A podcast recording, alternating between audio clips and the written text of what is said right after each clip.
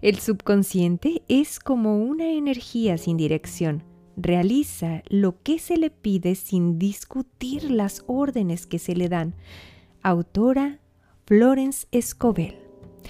Y es que precisamente hoy estaremos hablando de dejar en el pasado, en otro espacio, todo eso que nos incomoda, que nos inquieta, que no nos permite avanzar para concentrarnos en el ahora y aprender a viajar ligero. Bienvenido al podcast Encuentra tu voz, el episodio 21 de la temporada 2. ¿Estás listo para acompañarme? Adelante.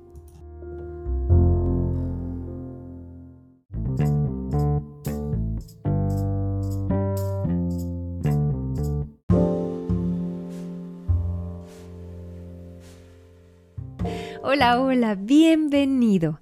Estás en el podcast Encuentra tu voz y ese precisamente es mi deseo, que a partir de escuchar estos pensamientos y reflexiones que te comparto semana a semana, precisamente logres encontrar tu voz, esa conexión interior, ese llamado que te permite saber que eres pleno, que tienes todo lo que necesitas y todas las herramientas, que eres poderoso y que a partir de eso puedes empezar a construir la vida que quieres para ti. Y pues hay que empezar desde el principio, desde el subconsciente, nuestras ideas, nuestras creencias, porque a veces no le damos tanta importancia y la verdad es que son las que rigen nuestras acciones todo eso que hemos vivido a través de los años, esas experiencias, creencias y paradigmas, prácticamente son los que rigen la toma de decisiones que tenemos acerca de la vida, nuestro comportamiento e incluso cómo nos sentimos acerca de las cosas. Y es que la verdad nadie nos ha enseñado a gestionar nuestras propias emociones, a cuestionar eso que creemos y cuando de pronto nos encontramos ante una situación retadora, lo único que podemos hacer es responder con el material, con el archivo que ya tenemos instalado.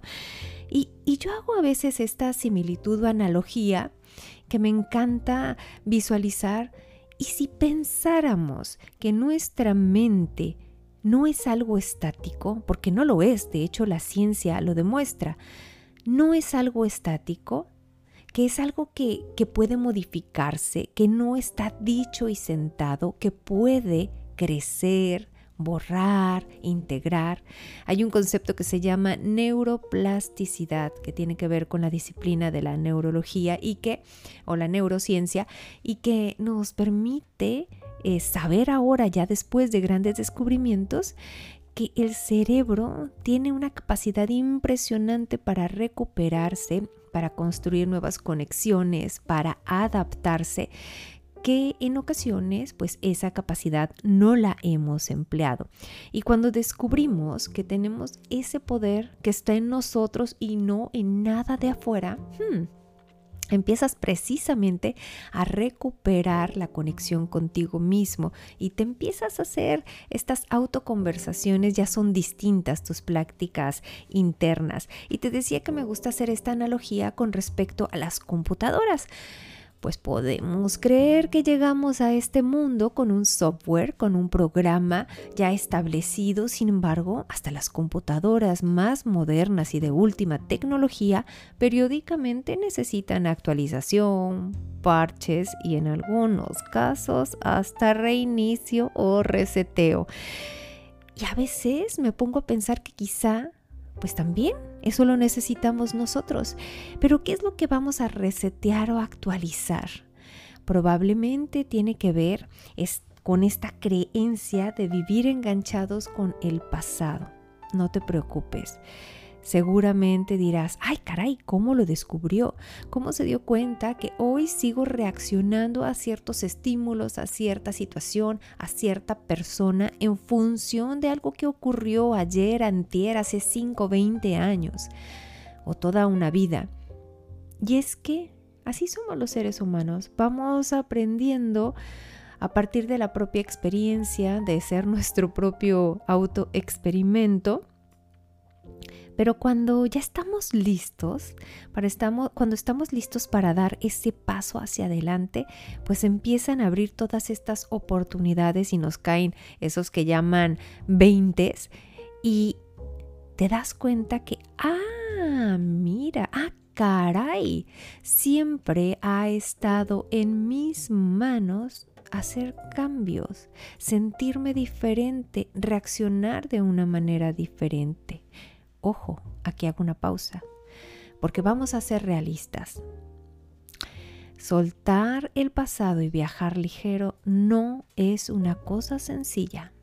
Lleva su tiempo, su proceso, su camino, que puede ser tan lleno de luz como tan oscuro y pedregoso y estrecho, como nos ha ido en la vida y cómo elegimos vivirlo. Y aquí hago el énfasis en la palabra elección. Aunque yo ya tenía claro desde que fui consciente que tengo no solo el derecho, podría decir que hasta la obligación de elegir lo que quiero para mí, la verdad es que no estaba tan presente de manera o en modo encendido para mí y volvió a estar latente a partir de una entrevista que le hice a una querida amiga y, directora de un organismo empresarial, a Patty. La entrevisté la semana pasada y ella me platicaba acerca de su aprendizaje en el eterno ciclo de la vida y muerte.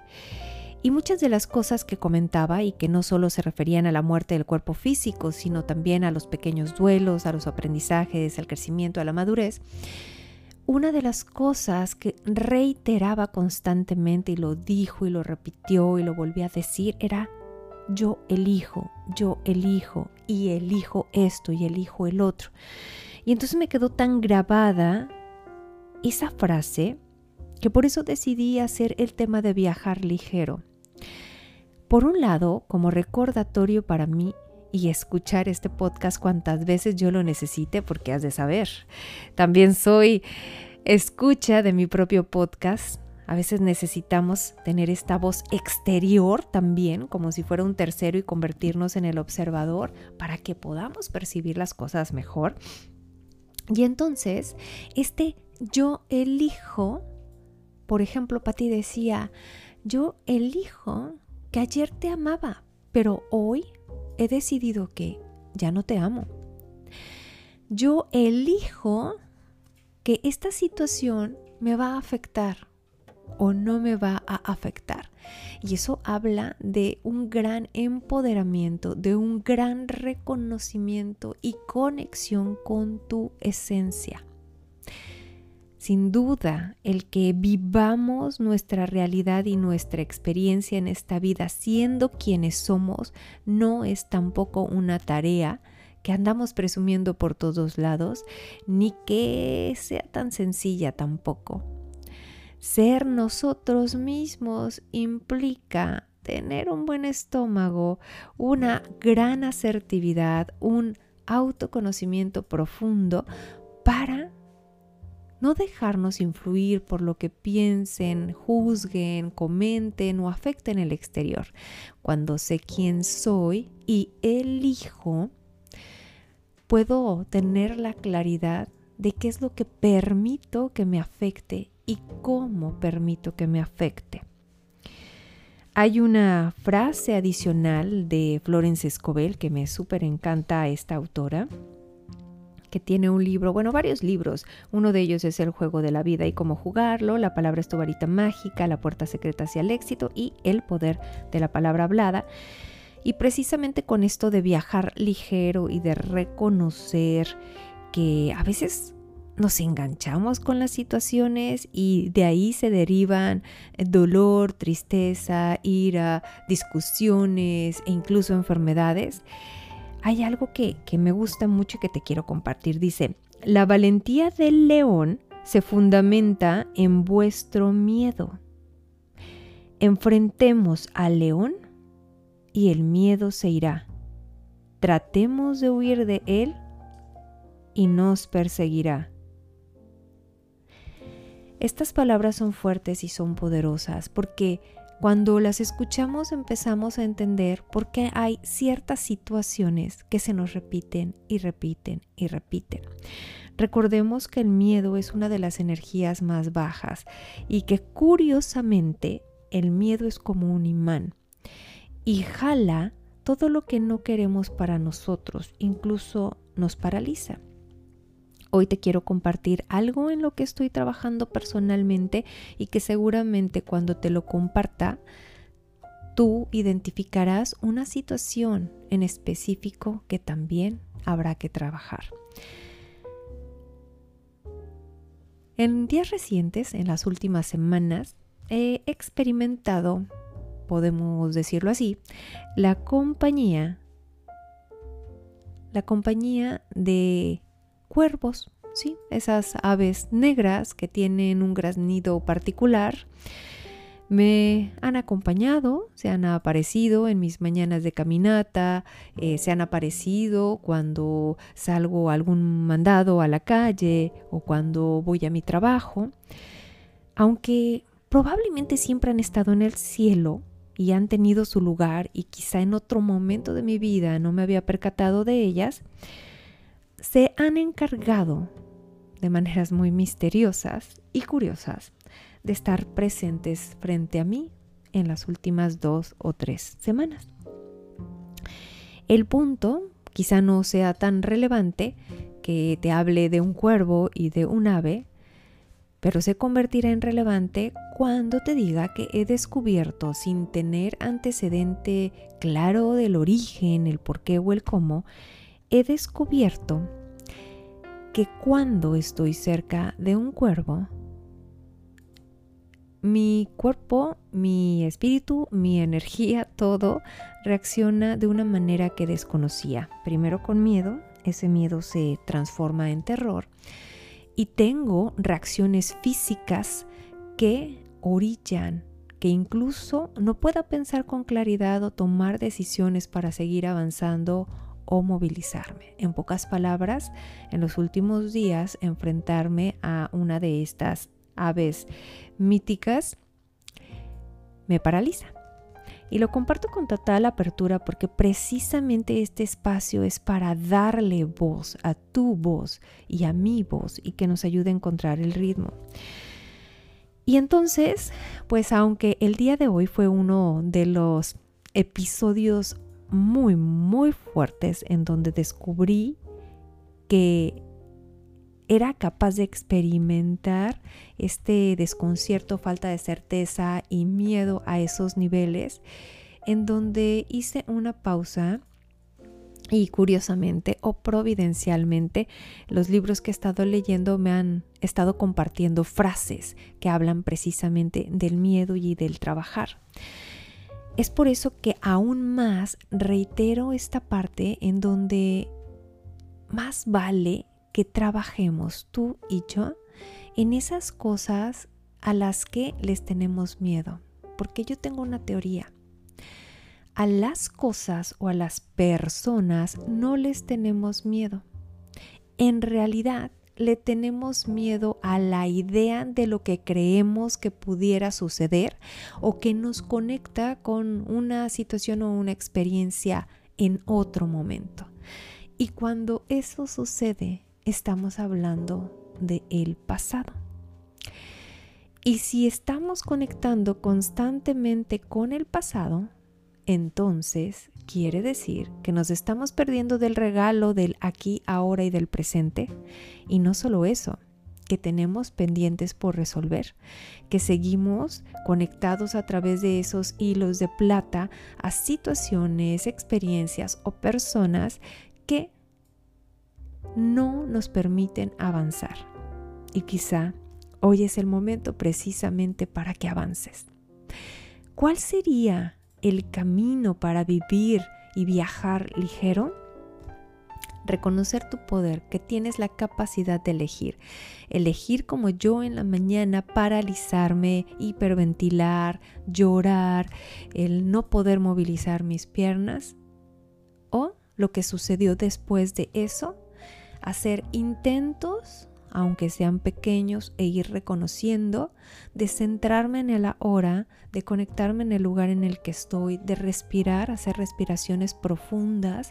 Cuando tú haces respiraciones profundas, aunque pareciera algo tan trivial y común y corriente, te recuerda o te reconecta con el momento presente.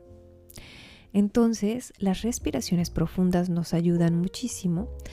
Y no solo eso, las indicaciones, las creencias potencializadoras que le damos a nuestro cerebro. En mi caso, era recordarme que diera pasos, porque no podía movilizar, yo sentía que mis pies estaban atascados en el suelo. Y darte la oportunidad de dar pequeños pasos, aunque fueran lentos, aunque costaran trabajo, para salir de esa situación. En mi caso, después de caminar unos cuantos metros, probablemente unas dos calles, recuperé nuevamente mi esencia, mi confianza y seguí caminando. Sin embargo, pues desde esa mañana hasta este momento he estado pensando qué representa para mí esta situación, cómo abordarla y qué es lo que sigue. Dado que en mi caso particular no tengo claro el origen o lo que lo provoca, Quizá tú sí identificas una situación y tienes la claridad de en qué momento, qué sucedió y por qué está ahí presente, pero en mi caso, pues la recomendación sería primero reconocer y abrazar que está ese sentimiento. Y sacar de la jugada en todo momento a la culpa. Esa culpa o este autocastigo de decirte por qué, por qué estoy sintiendo, no debería. No necesitamos eso porque de entrada ya tuvimos una reacción desfavorable que seguramente impacta en la química de tu cuerpo, altera los niveles de cortisol y eh, está manteniendo tu cuerpo en estado de alerta. Y lo que necesitamos en realidad es estar en calma, tranquilos, seguros, con la plena certeza de en ti confío. Y ese en ti confío puede ser el universo, puede ser el ser supremo con el que conectes o puede ser tu propia chispa divina que te está diciendo aquí estoy y soy.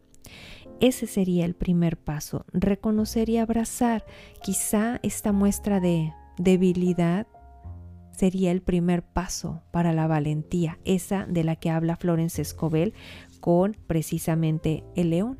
Te la voy a volver a leer la frase. La valentía del león se fundamenta en vuestro miedo.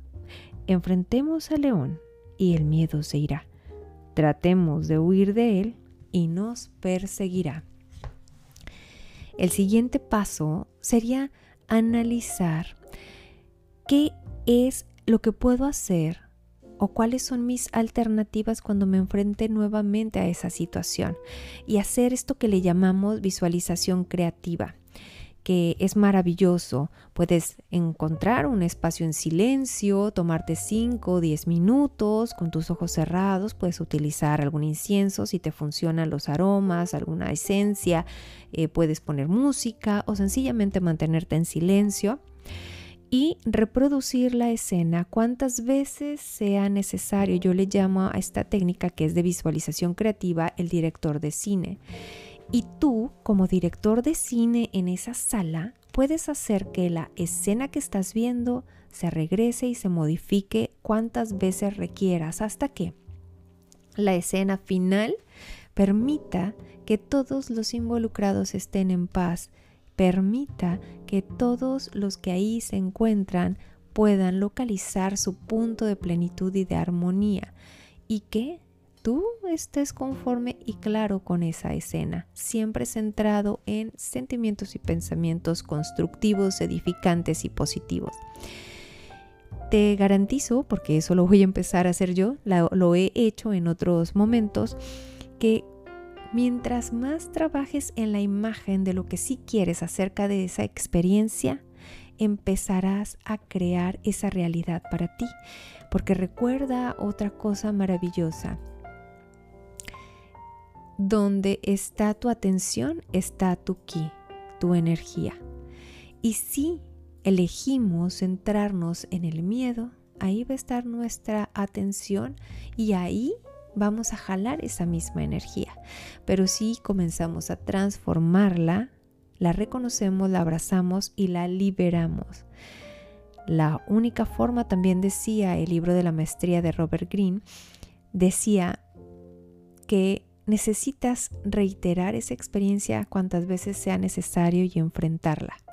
¿Para qué?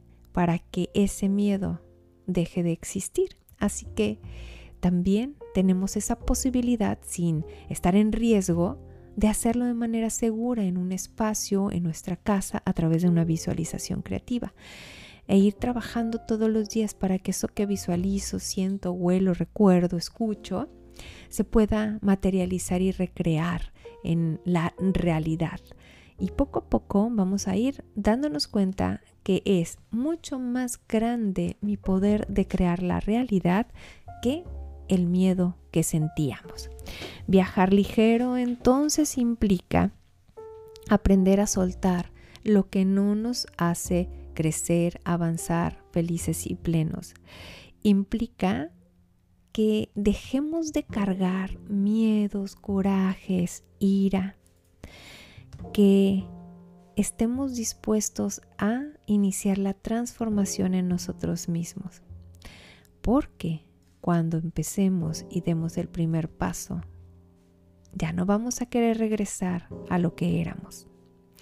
Así que ahí están las recomendaciones. Número uno, abrazar y reconectar con esa energía o con esa situación, respetarla y honrarla.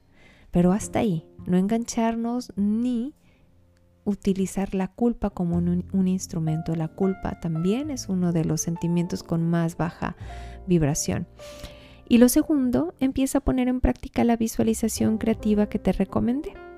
Quizá si te sirve como un tercer paso, puedes empezar a escribir sin buscar intencionalmente qué palabras colocar, Ubica un espacio cómodo para ti, toma una hoja, pueden ser colores si es que quieres dibujar o puedes empezar a escribir y deja que fluya esa experiencia con respecto a esa situación que sigues cargando y que no te hace el viaje más ligero. Necesitamos soltar la carga para poder avanzar. Necesitamos dejar espacio para que las cosas buenas lleguen a nuestra vida hay que mover, hay que sacudir para que estemos listos y demos el siguiente paso. Hasta aquí el episodio de Encuentra tu voz. Mi nombre es Lucía Hernández y me encanta poder conectar contigo. Te agradezco que siguieras conmigo escuchando estas reflexiones y deseo que alguna de las palabras haya vibrado en ti. Si consideras que este mensaje lo tiene que escuchar alguien más, lo único que tienes que hacer es compartirlo y te lo agradezco infinitamente. Si quieres contactar conmigo, lo puedes hacer a través de Facebook e Instagram. Me encuentras como arroba soluciones que comunican. Gracias por acompañarme y hasta el próximo episodio.